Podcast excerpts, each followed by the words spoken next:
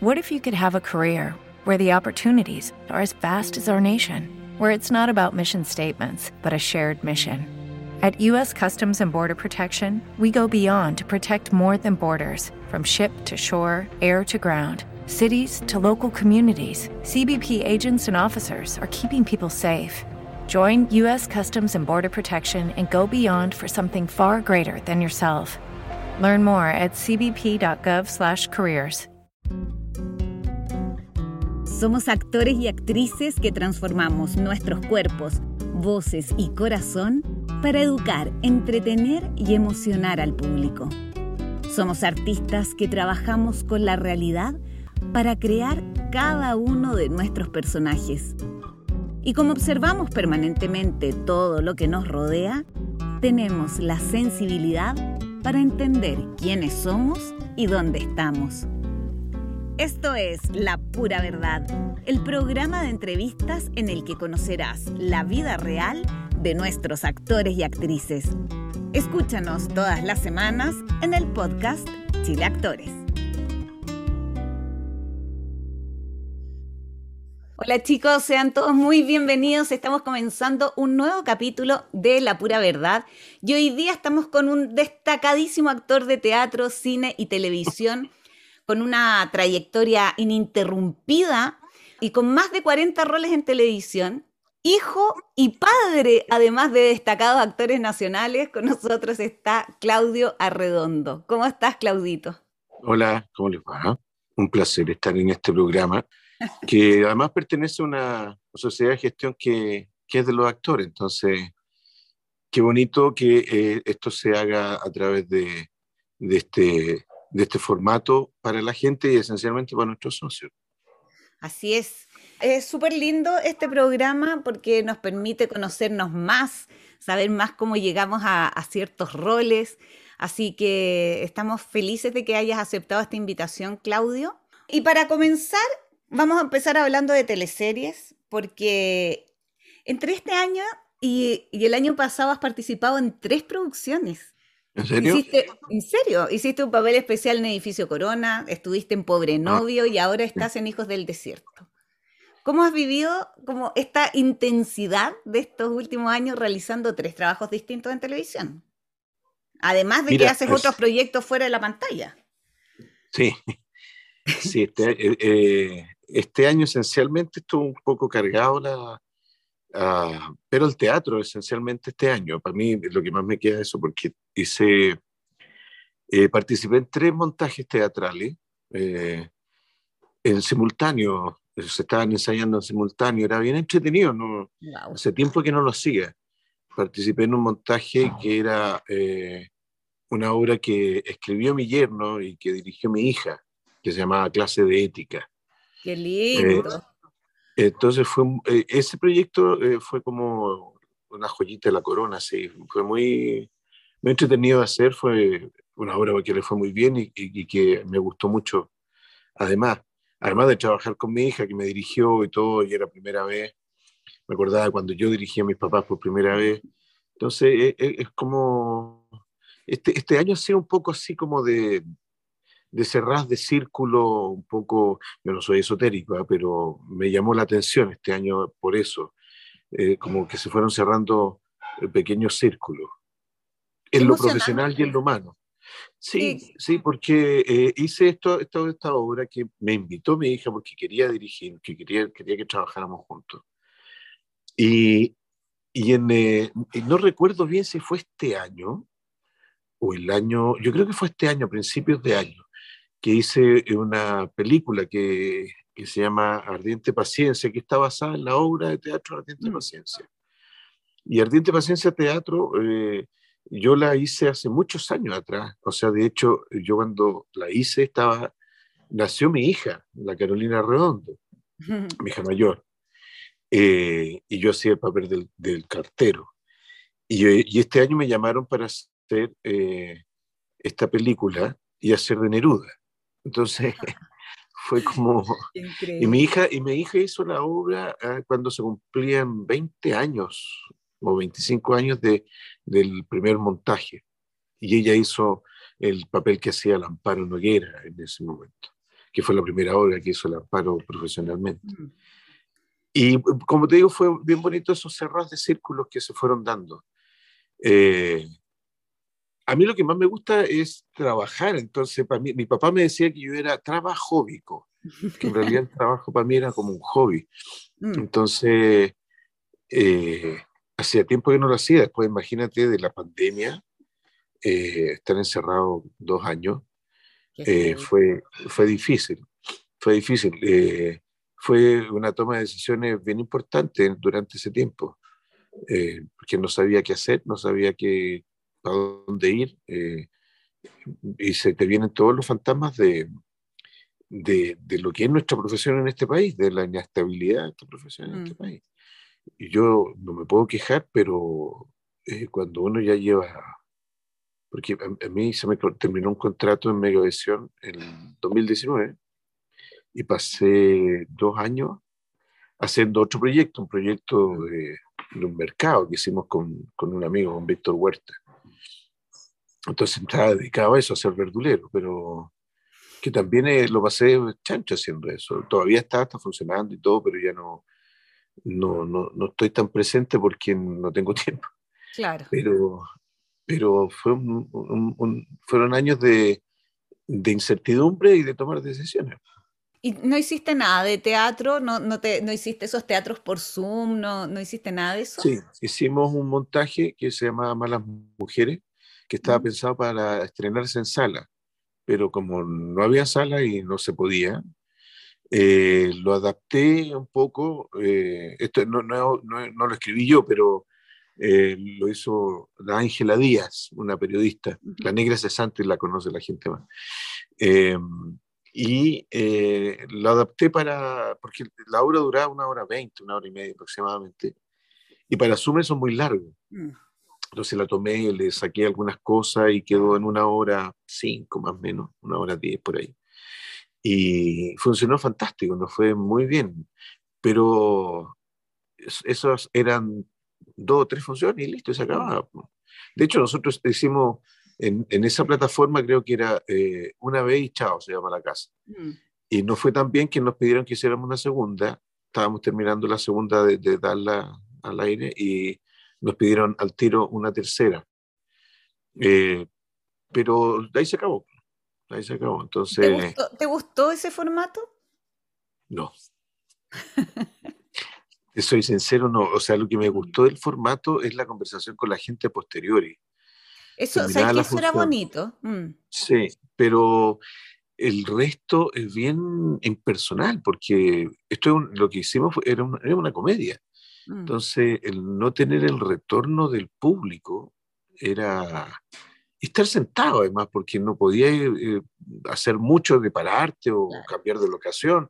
Eh, hubo intentos, pero entonces ya no era una obra de teatro, ya era una especie de miniserie, de, mm. ya era un formato audiovisual incalificable, ya no, no, teatro no era, porque no está, con el, no está la presencialidad del público, entonces se transformaba en algo bien incalificable. Lo que sí me gustó fue eso, la, la, la, interacción con el, con el público, y, y, claro, a la gente de provincia, sobre todo, lo que más le gustó es ver cosas que en, en, en, lo inmediato, en su mm. casa. Entonces, era, eso era maravilloso, pero creo que no, un formato que, como decían, llegó para quedarse, no sé si tanto, porque después, cuando ya empezaron a aparecer muchas aplicaciones, se empezó a, a ¿cómo se llama?, a, popularizar un poco más, y rentable no era. Claro, no era rentable. Al principio sí. Al principio, muy al principio, claro.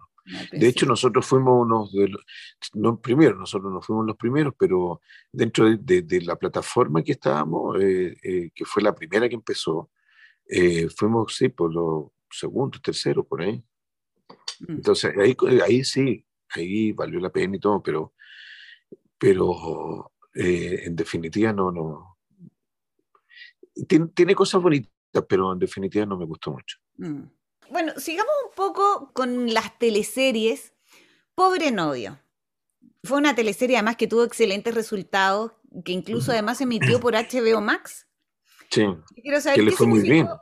Sí, pues le fue súper bien. ¿Qué significó ese personaje para ti? el de César García? Lo pasé bien porque eh, primero me reencontré después de muchos años con, con la Carolina Rey, que trabajamos juntos hace mucho, hasta mucho tiempo atrás. Eh, y trabajar con la Carolina realmente siempre ha sido un agrado. ¿eh? Es una muy linda persona. nos conocemos hace mucho tiempo, entonces las conversaciones eran larguísimas. Y, y, realmente la, la, química que, que, se funde cuando hay una buena, eh, una buena comunión de, de, de, interés, de, de, cómo se llama, de talento. Eh, yo le decía a la Carolina, siempre que terminábamos de, grabar una escena, le decía que qué agradable trabajar contigo. Porque de verdad es fácil, es muy fácil. Y, y, sí, y de ahí además eh, eh, me hice muy amigo de, de, los más jóvenes de, de, la teleserie, que era mm. El protagonista, Letien, que era mi hijo, eh, Claudio Castellón, y del más joven de todos, que era Clemente Rodríguez, que está estudiando ahora, recién, recién este año entró a, entró a estudiar a la católica. Entonces fue como, fue como porque además eh, seguimos trabajando en teatro. Eh, eh, montamos una obra juntos que yo la dirigí y fue una experiencia muy linda porque, bueno, a mí siempre me ha gustado trabajar con, con amigos, porque es mm. más fácil, tú te podías enojar sin ningún problema, te reconcilias en los tres segundos. si estás con problemas, lo decís y ellos entienden. Eh, fue para mí un agrado, realmente un agrado trabajar con ellos. La obra eh, que hicimos fue una obra que yo hice hace mucho tiempo atrás, en el 2000, no, perdón, en 1998, que escribimos en conjunto con el chico Muñoz, que se llamaba La Banca. Y que era, Chile volvía al Mundial después de mucho tiempo, y nosotros inventamos una obra que eh, hablara de, de, lo exitista que somos los chilenos, que en ese momento se hablaba mucho de, de los jaguares del sur y qué sé yo. Y, y, no, y en realidad seguimos siendo lo mismo de siempre.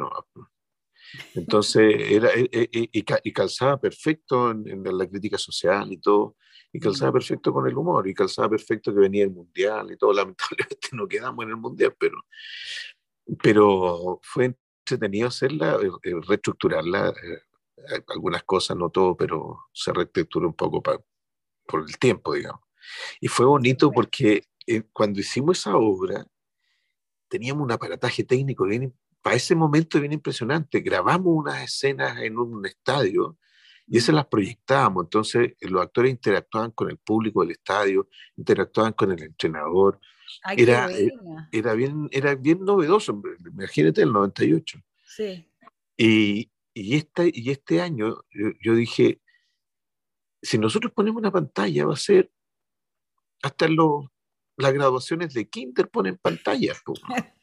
Entonces no va a ser novedoso, no va a llamar la atención, es una pantalla más nomás.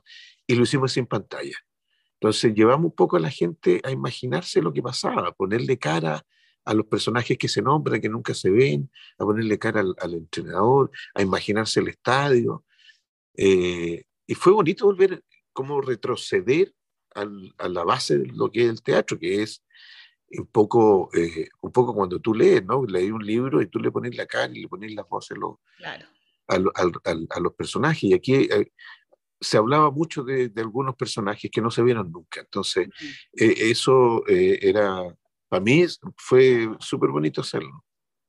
Qué bueno. Oye, tú estás hablando, eh, hablaste del humor y, te ha tocado hacer muchos personajes también en tono de comedia, si estamos hablando de teleseries. Eh, ¿Te gusta trabajar en proyectos de ese género? ¿Te gusta las comedias? Mira, a mí, a mí me gusta trabajar. A mí cuando me dicen, ¿te gusta el, ¿qué te gusta más?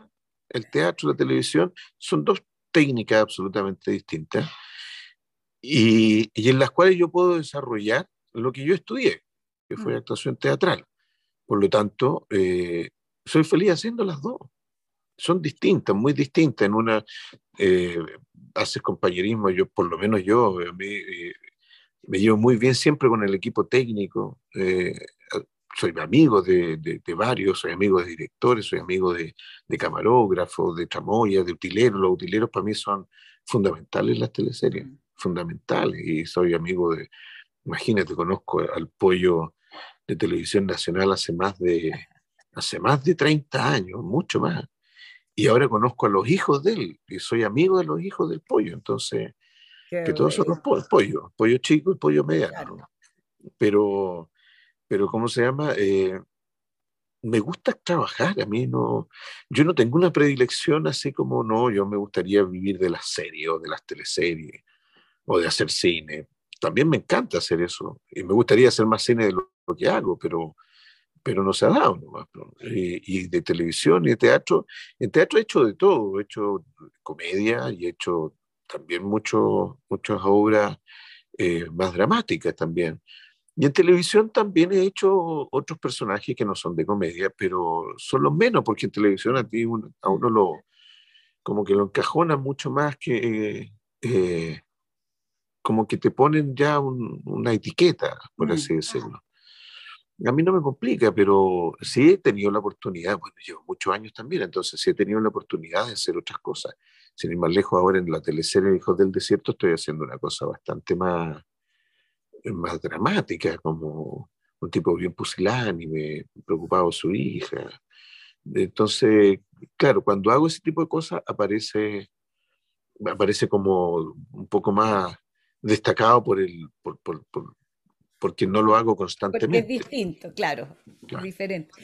Oye, bueno, ya hablando de Hijos del Desierto, para poner en contexto, la nueva teleserie nocturna de Mega, que debutó hace algunas semanas, y ahí interpretas a Neftalí González.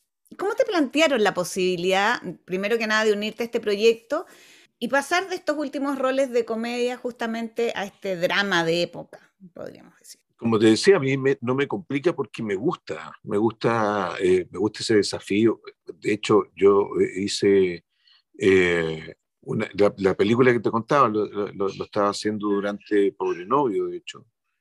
Eh, perdón, no, lo que estaba haciendo durante Pobre Novio era la serie de 42 días, que no ah, tenía nada de, que no tenía nada de, de comedia. Entonces, mm. eh, es entretenido, es entretenido eh, probarte, entretenido desafiarte. Y cuando te, te proponen esos desafíos, es como maravilloso poder hacerlo, poder, poder realizarlo.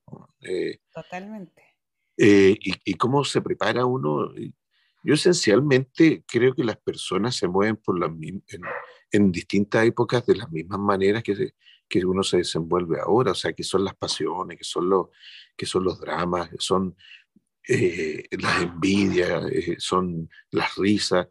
Eh, todos hacemos caca desde, desde el tiempo inmemorial. Entonces, uno habrá caca sentado en una hueá que ahora se calienta, como son las tazas de los japoneses, y antes uno hacía en cluquilla o en un mm. cajón con un hoyo en la tierra, pero el acto siempre está y, y, y, pasa de hablar complicado o, a hablar eh, eh, más en coa, como casi se está hablando ahora, mm. eh, pero, pero yo no creo que haya que actuar de época, porque si no empieza a aparecer un, estereotipo más que una persona, y uno lo que tiene que tratar de representar es una persona a la cual la gente, eh, esto, esto es una complicidad que uno tiene que tener con el público. El público sabe que nosotros le estamos mintiendo a través de la pantalla o arriba del escenario.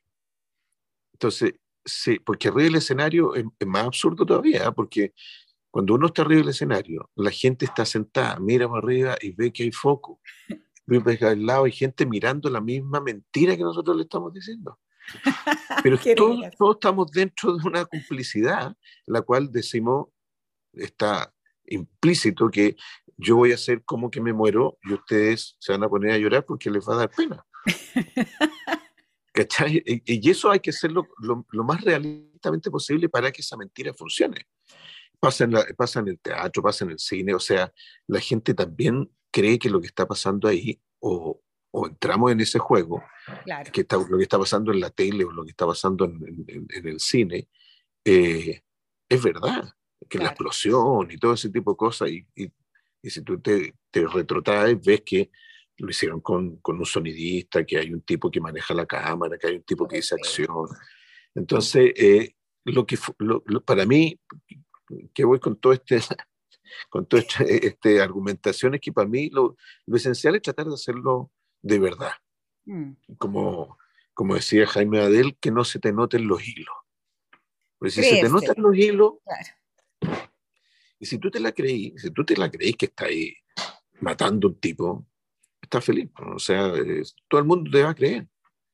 Yo creo que ese, esa es la clave. No, no sé si soy poco ortodoxo en eso, eh, soy, soy más bien eh,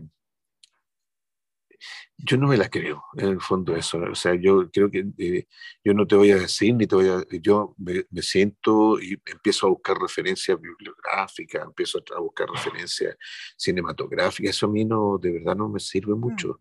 Sí, algunas cosas sí, como saber de qué año, en qué año ocurrió, te empecé a investigar en qué año ocurrió.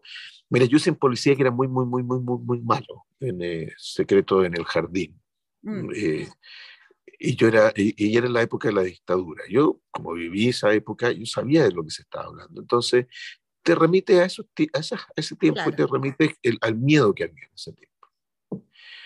Para mí, para mí eso es suficiente. Ahora, si a eso tú le, si a eso tú le sumas que el texto sea bueno, el, el armazón está completa. Oye, y, por ejemplo, hablando de, de Neftalí, ¿Qué características le quisiste imprimir tú a este personaje? Mira, es un, personaje eh, que sale bien de la norma, en el sentido que es un padre eh, viudo y un padre solo con su hija. Mm. Eh, entonces, yo traté de, llevar la...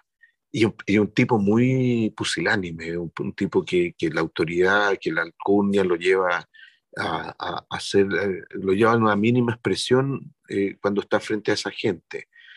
Entonces, eh, le interesa mucho la, la, la, forma, la, la, ¿cómo se llama? La, el, el que, hay que respetar a esa gente, ¿no? hay, hay, que, ellos son los que mandan, ese tipo de cosas, yo lo, lo, llevo a eso. Y tiene un, un, lado oscuro, un lado escondido que no, todavía no lo puedo decir porque no se devela Todavía no se revela.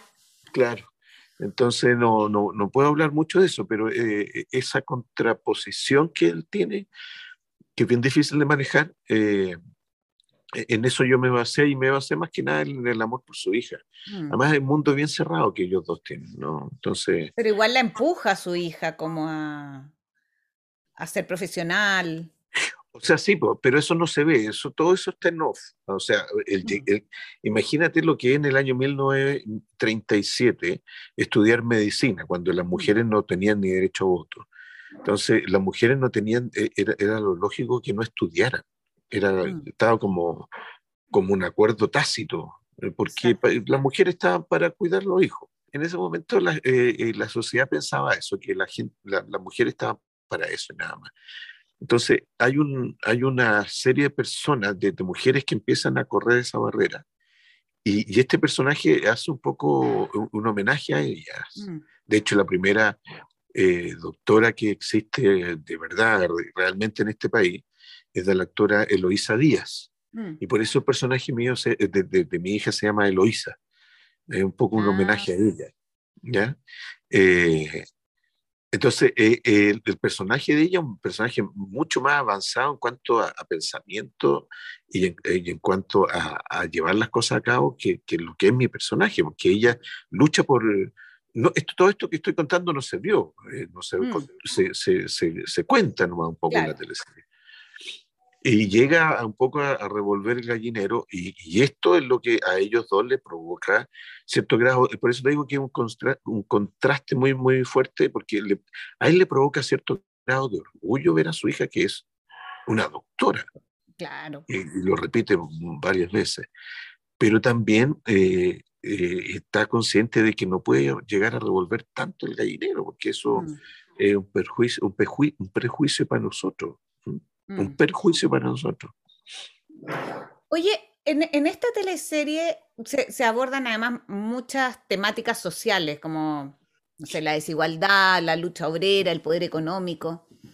¿Tú crees que las teleseries de época como que permiten abordar con mayor profundidad este tipo de contenido?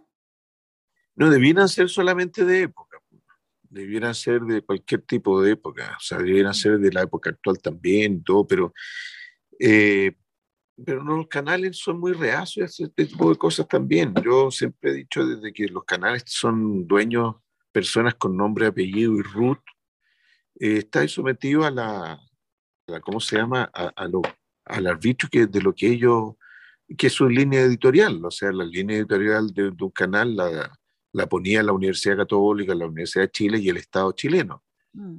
Porque no, no olvidemos que la, la, televisión en Chile nace para educar al pueblo y por eso las concesiones de los canales fueron dadas a las universidades y al Estado.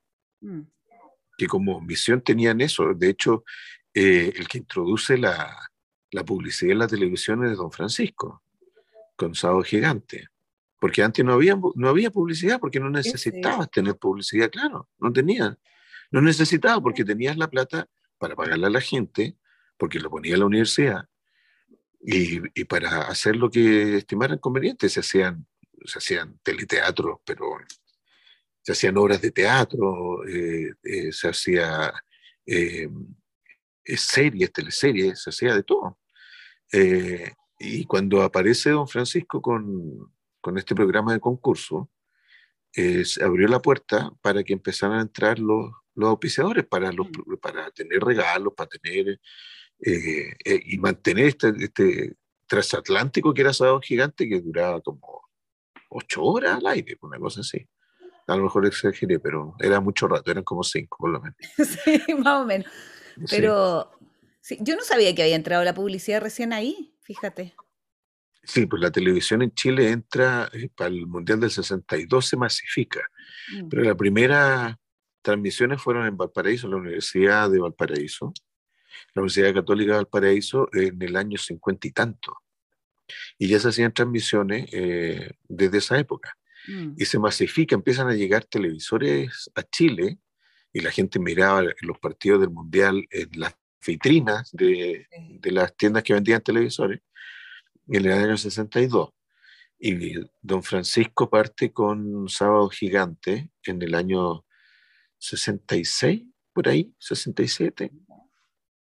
Por ahí parte. Y ahí parte. Y, todos los años anteriores era, eh, era televisión universitaria. Y, Televisión Nacional aparece en el 69, 68, por ahí creo que aparece Televisión Nacional. Que eh, eh, así como existía antes una radio que, que, era del gobierno, que era del Estado en realidad,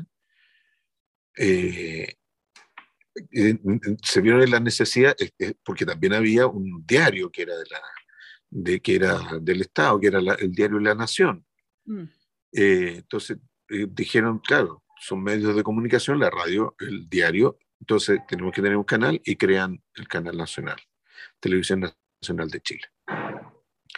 Eh, y ahí empieza, cuando empieza don Francisco con, con la, la, publicidad, ahí nacen la, los, ¿cómo se llama? Los, el, las tandas comerciales y todo eso, y empieza a entrar plata, y, y durante muchos años el Canal 13 le daba plata a la Universidad Católica. Era al revés. Mm, claro. Mm. Oye, ¿tú qué año entraste, entraste a TVN a trabajar primero, no? Van a empezar a sacar cuentas. Sí, eh, yo entré a Televisión Nacional el año 1981, entré yo. El principio, eh, no, sí, el 81. Eh, y salió al aire la, la, teleserie en el 82, que era una teleserie que se llamaba de cara al mañana. Bueno, tú ya has participado en más de 30 teleseries. Sí, Un poco más diría yo. Sí, pues más de 30. Más de 30 y además que has hecho series, yo creo, más de 40 roles tienes en, en televisión. Sí, yo no llevo la cuenta en realidad cuántas teleseries tengo, pero sí llevo la cuenta. Nosotros te los ¿Ah? contamos, no te diría exacto, pero son más de 30 teleseries. y más de 40. Sí, lo que pasa es que si tú sacáis la cuenta, eh, yo estaba en 1992, o sea, 2022. 2022. llevo 40 años de carrera. Claro. Entonces, yo tenía 18 años cuando empecé a trabajar en televisión. Es que sí, pues, ya has trabajado ininterrumpidamente. Cuéntame, ¿cuáles son No, tus no, no, no, no personajes? tan, no, no tan así. ¿ah? Yo pasé, mm, pasé alrededor de tres o cuatro, tres años, me diría yo, sin hacer televisión. ¿En serio? Porque abrí un, sí, abrí un teatro yo, que se llama el Teatro de la Esquina. Eh, No me acuerdo. Y me dediqué harto rato a hacer, eh, a encargarme de, de, de ese teatro. Pasé, bueno, de hecho tuve ese teatro como 10 años, Mm. desde el 90 hasta el 2000, exactamente. Y el, entre el 90 y, el, el 93 yo creo que haber hecho, esos años creo que no hice tele, que en televisión. Me llamaban y yo estaba tan metido en lo que era mi teatro que decía que no. Hasta que me llamó un amigo y me dijo, porque me ofrecían una cosa muy chica, no me interesaba. Y me llamó, Víctor Huerta me llamó y me dijo, mira, weón, tú dices una vez más que no y te van a dejar de llamar, weón. Entonces empieza a decir que sí. Mm. Y empecé a cachar, claro, el teatro. Yo, yo trabajaba en ese momento en la municipalidad de La Florida, hacía un festival de teatro que se llama La Florida es Teatro. Y, y claro, hubo años que yo trabajaba en la municipalidad, en Televisión Nacional y en el teatro, y yo trabajaba para mantener el teatro. Mm. Entonces, fue un Qué buen consejo que me dio Víctor. Sí. Oye, ¿y cuáles cuáles tus personajes favoritos de teleseries, ponte tú? ¿A cuáles así son los que les guardas más cariño? Es que voy a ser tan injusto porque más de algunos se me va a olvidar. Entonces, eh, el primero por, por ser eh, el que abrió las puertas para, para que yo siguiera trabajando. El que dio el puntapié inicial, que se llama Sergio Carrasco, el Checho Carrasco. Y que me contaba Julio César Rodríguez una vez que allá, allá en, eh, Concepción hay, un, había un dicho que se decía, eh, sea, una frase que me decía el malo en la teleserie, lo decía Jorge Rodríguez, que me tomaba y me tiraba contra una muralla y me decía, me estáis amenazando, Checho Carrasco. Y esa, esa frase, creo que en- en- en- dentro del ambiente de, de amigos de, de Julio César es como icónica y, y la usan mucho y, que yo encuentro que es una tontera, pero que no dice nada, es una amenaza entonces. Eh, pero e- ese personaje, Mm. eh, creo que el personaje que hice, en- eh, que es por lo icónica que es la teleserie, más que porque, porque era mi personaje, eh, el, el que hice en Amores de Mercado, que era el amigo de, de- del, del Peyuco, de- de- Sí. del personaje del personaje pobre que hacía Álvaro Rudolph. Y que ahí nos convertimos en muy buenos amigos con Álvaro. Eh, ya habíamos, veníamos ya de trabajar como dos o tres años seguidos. Pero ahí como que nos hicimos mucho, mucho más amigos. Mm. Después, eh, bueno, con el que me gané primer, la primera vez un premio en, en televisión, que fue en Ángel Malo, que ahí eh, gané el premio al, ¿cómo se llama? A- ¿Cómo pasan los años? Eh, al, al actor joven, de, a la revelación. Ay, verdad. Eh, que yo era el actor joven y la Carola se ganó el premio, la Carola Reyes se ganó el premio a la mejor actriz joven, revelación también. Eh, ¿Quién más? Bueno, Heredia.